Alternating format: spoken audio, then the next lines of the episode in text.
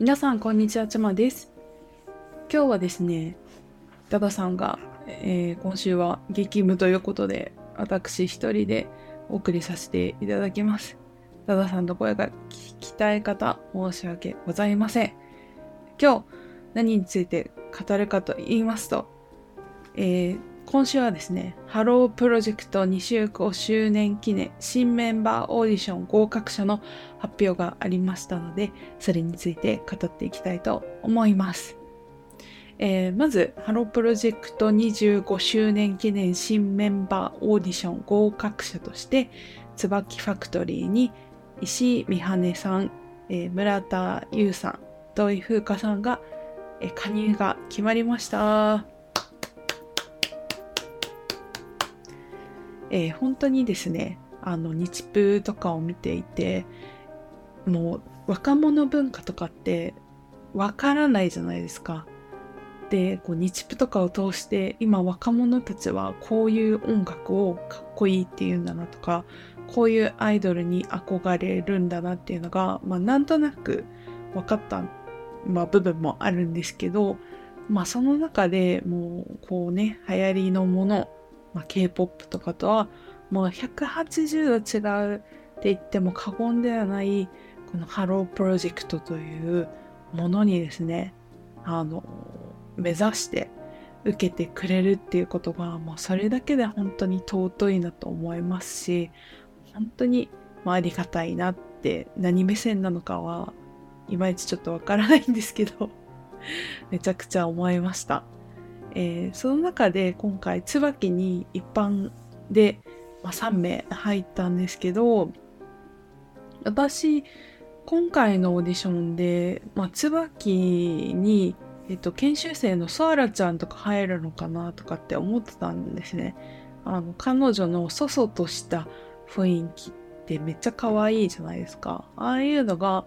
なんか椿とか合ってるんじゃないかなとかって思ってたんですけど今回は一般加入の3人が入ってしかも全員中学生っていうフレッシュな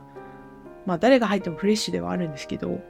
こう感じでですねわあこうこうなんて言うんだろう驚きというかがありました。うん、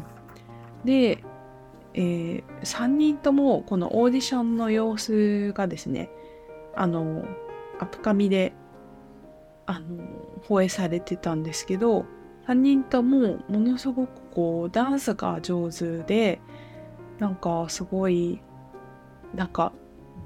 一時期っていうかまあ一昔前のメンバーってこう歌もダンスも未経験で、まあ、研修生で入に入ったりとか、まあ、一般で加入したりとかしてまあ、こう伸びていくっていう感じだったと思うんですけどもう最近の子たちはやっぱりあれですよね学校でダンスが必修になった後の子供たちってなんか基本的に全然違うっていうかやっぱ習い事とかでダンスをこう習ってる子とかもすごい多いしなんか根本的にやっぱ踊れる子めっちゃ多いなっていうイメージがありますね。この新メンバーもダンスが得意ですって言ってるこのね石井美羽ちゃんと村田優ちゃんはダンスがこう得意でずっとやっててみたいなことを話していてでねオーディション映像とか見ても本当になんかもうキレッキレで踊りまくっててあすごいなってめっちゃ思いました。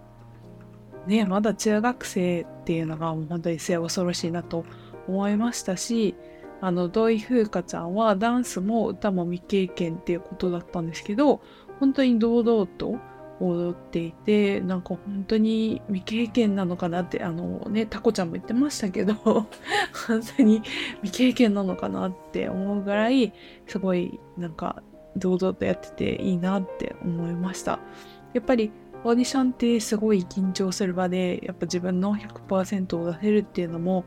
すごい才能だと思いますしなんか本当にこれからあの3人楽しみだなってめっちゃ思いました。えそうですねあの椿2期の4人もなんかあの正直ですよその時のなんかハロータ的にはえ、ヨフーちゃん、椿入るのって多分みんな思ったと思うんですよ。まあね、研修生のエースポジションで本人もさゆきが好きでみたいな感じでジュースとかに入りたい雰囲気をまあ醸し出してたじゃないですか。その中で、まあ、一般加入の3人に、まあ、ゆふちゃんっていう感じでちょっと意外だなって思ったハロータはたくさんいたと思うんですよ。でもこの一般加入組の3人が本当に何て言うんだろうすごい面白いっていうか実力あってもう本当にすぐ歌もダンスもできてみたいな子たちだったので本当にびっくりしたのと今回まあね椿としては3期になるんですかねの3人がまたダンスのなんかこうレベルの底上げみたいなのをしていくんじゃないかなっていうのが楽しみだなって思いましたしあのキソラとか見ててなんか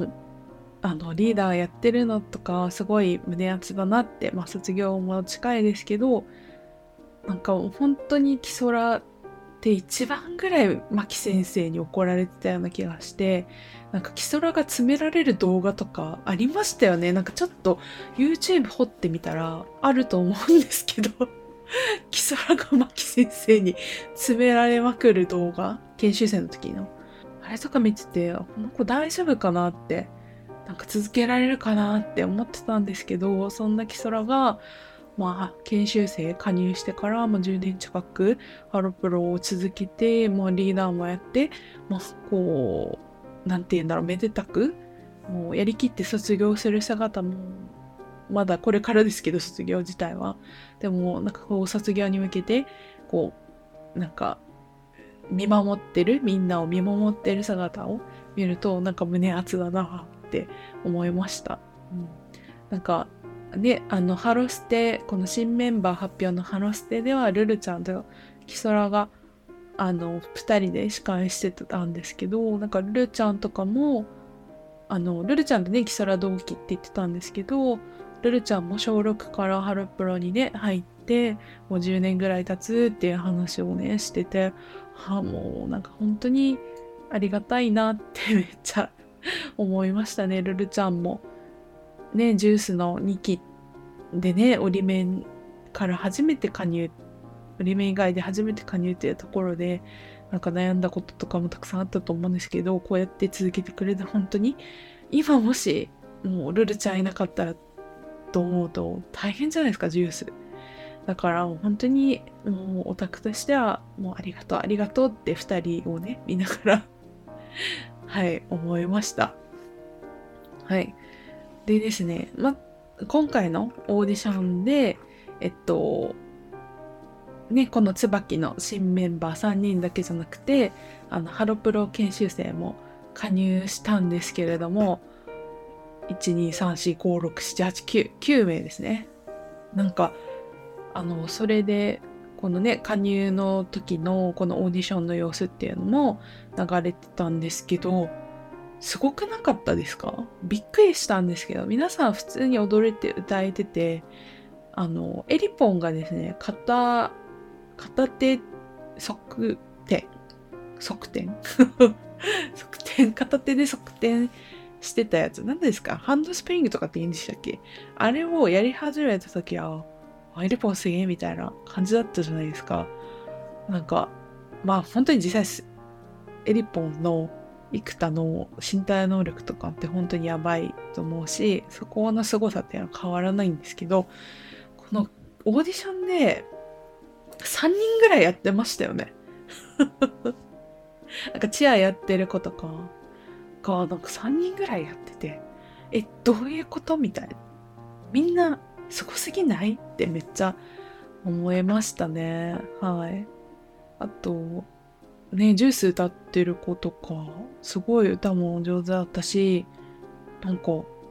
すぐにデビューする子とかも結構いるんじゃないかなってめっちゃ思いました。みんなすごい、なんか未来があるなって思ったし、春の公開実力診断テストがもう今から楽しみだなってめっちゃ思いました。うん。で、今、ね、研修生ユニット以外の研修生って3人ぐらいだと思うんですけど、その今いるメンバーもいい刺激になると思うしもうハロドリがですね楽しみだなって私ハロドリ毎週ちゃんと見てるんで、研修生オタクかと言われたらわかんないんですけど、でも一応ハロドリはちゃんと毎週見てるんで、ハロドリも今からすごい楽しみだなって思いました。なんか、研修生の頃のあかねちんにめっちゃ似てる子いますよね。宮越千尋ちゃんかな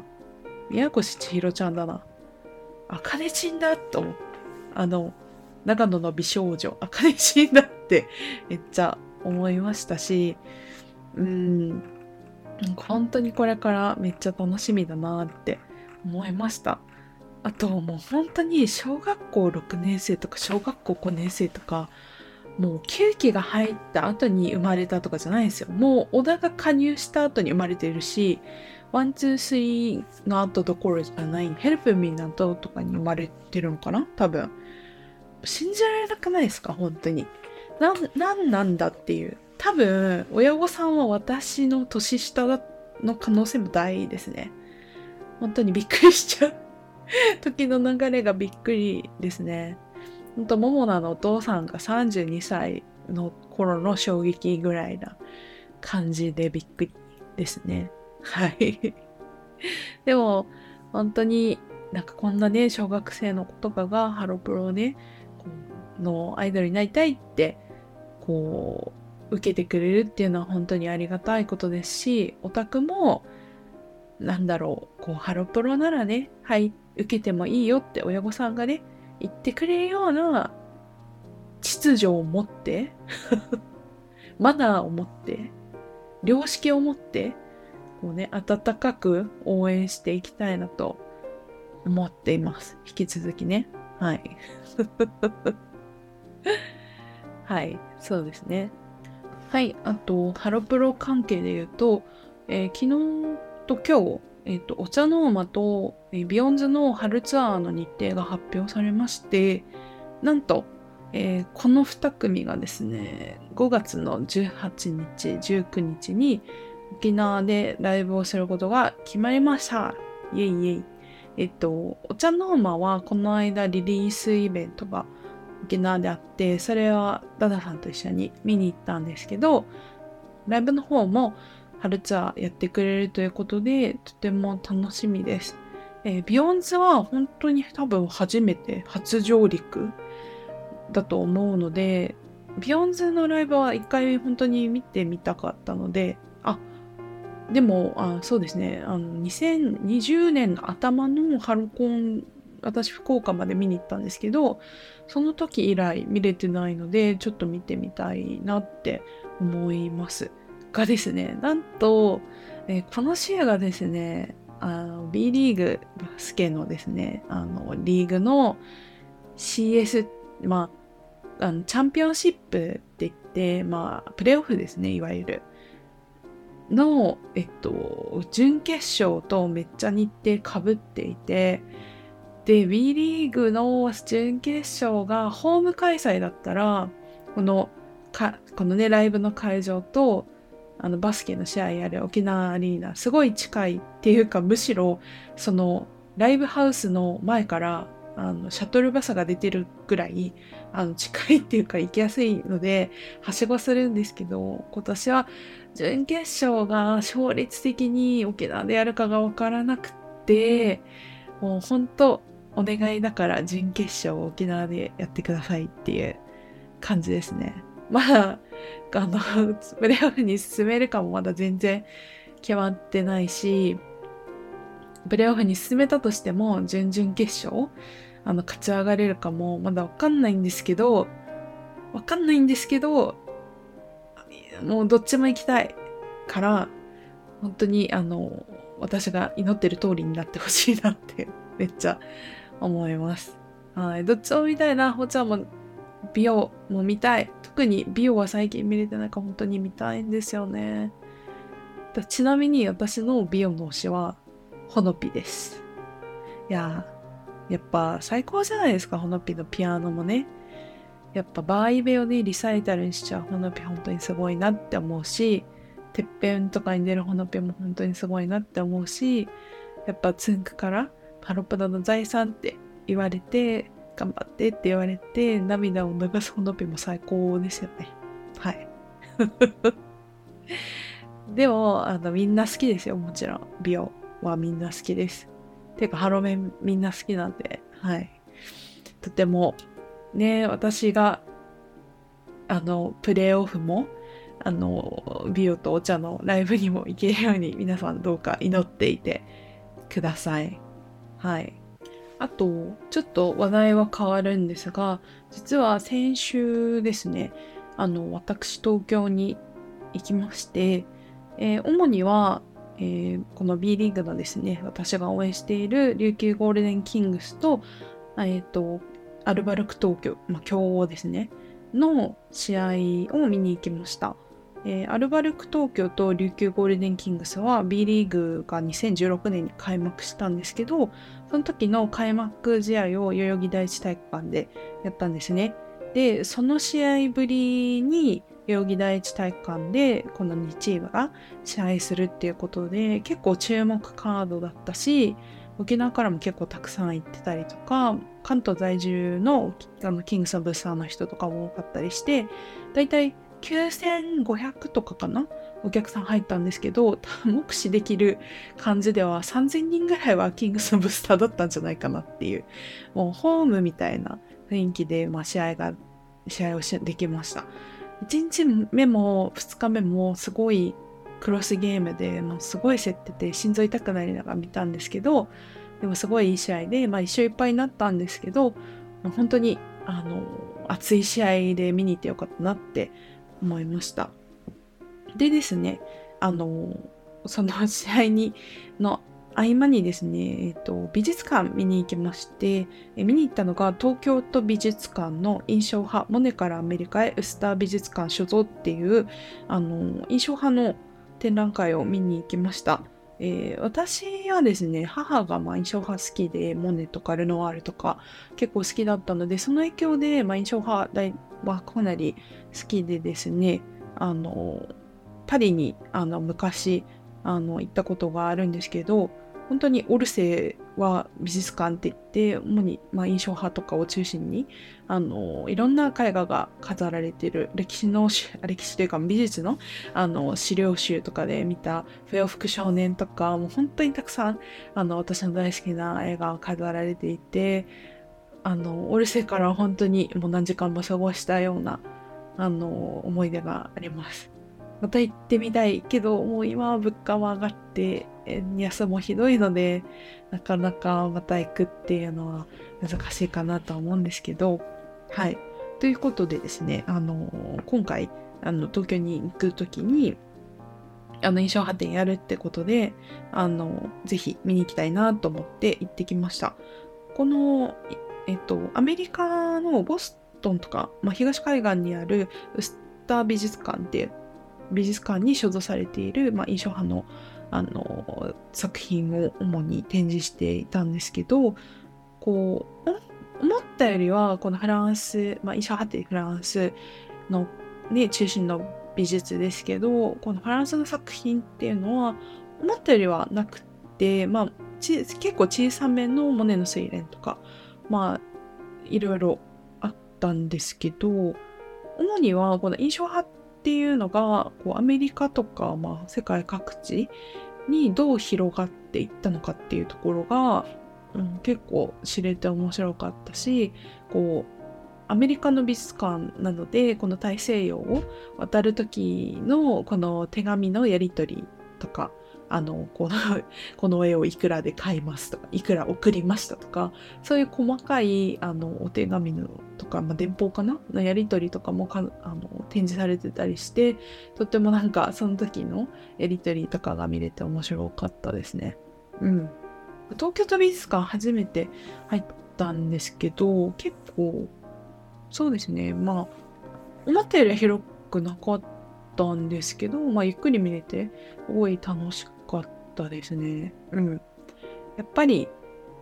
いや印象派の色彩感だったりとか、なんか、近くで見ると、この色とこの色が、なんか、変じゃないかな。なんか、これを表すのにこんな色使うんだって思うんですけど遠くから見るとすごい鮮やかだったりとかものすごくこう素敵だったりとかしてとってもやっぱ印象がいいなって思いました。はい。東京に行く時は、まあ、美術展とかはチェックをして行ける時は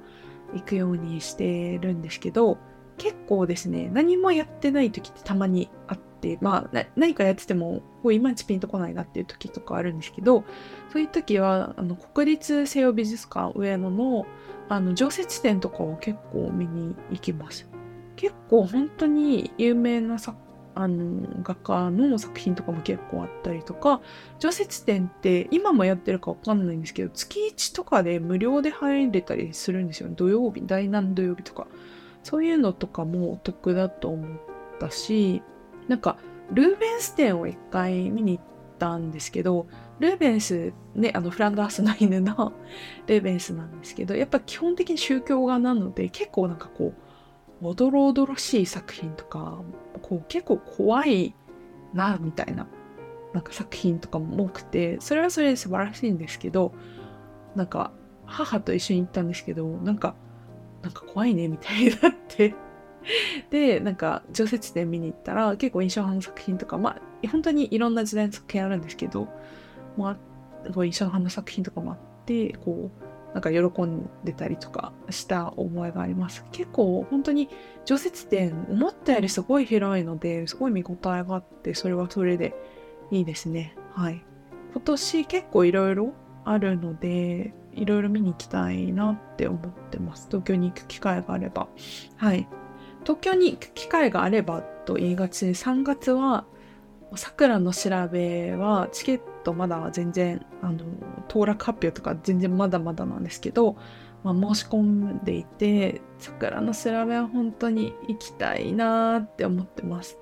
っていうかさくらの調べに行くためにファンクラブ入ったしなーみたいなところもあるのであの本当に行きたいです。日帰りで行く予定です。はい。本当にね、貯めてるマイルをどう使うかっていうところに、最近は頭を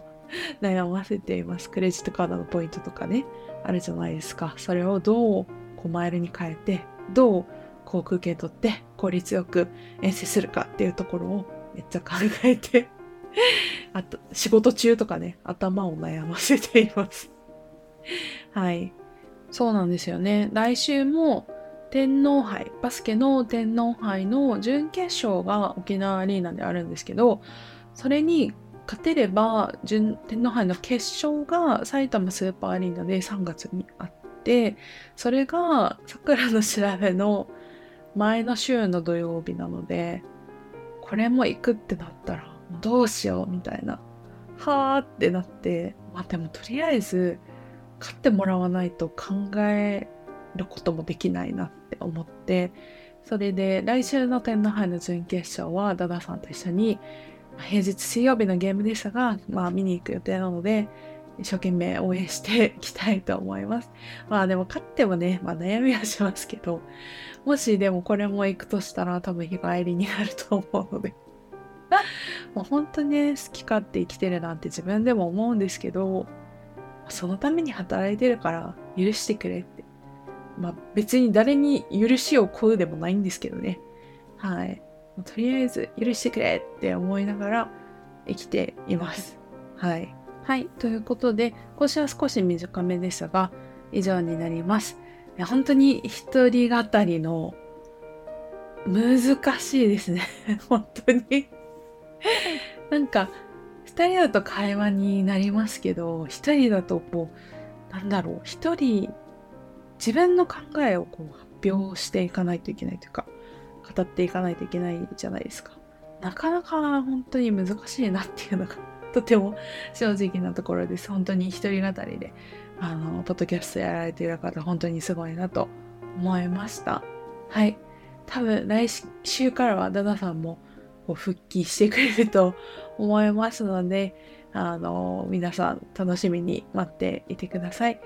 ということで今週は以上になります。ありがとうございました。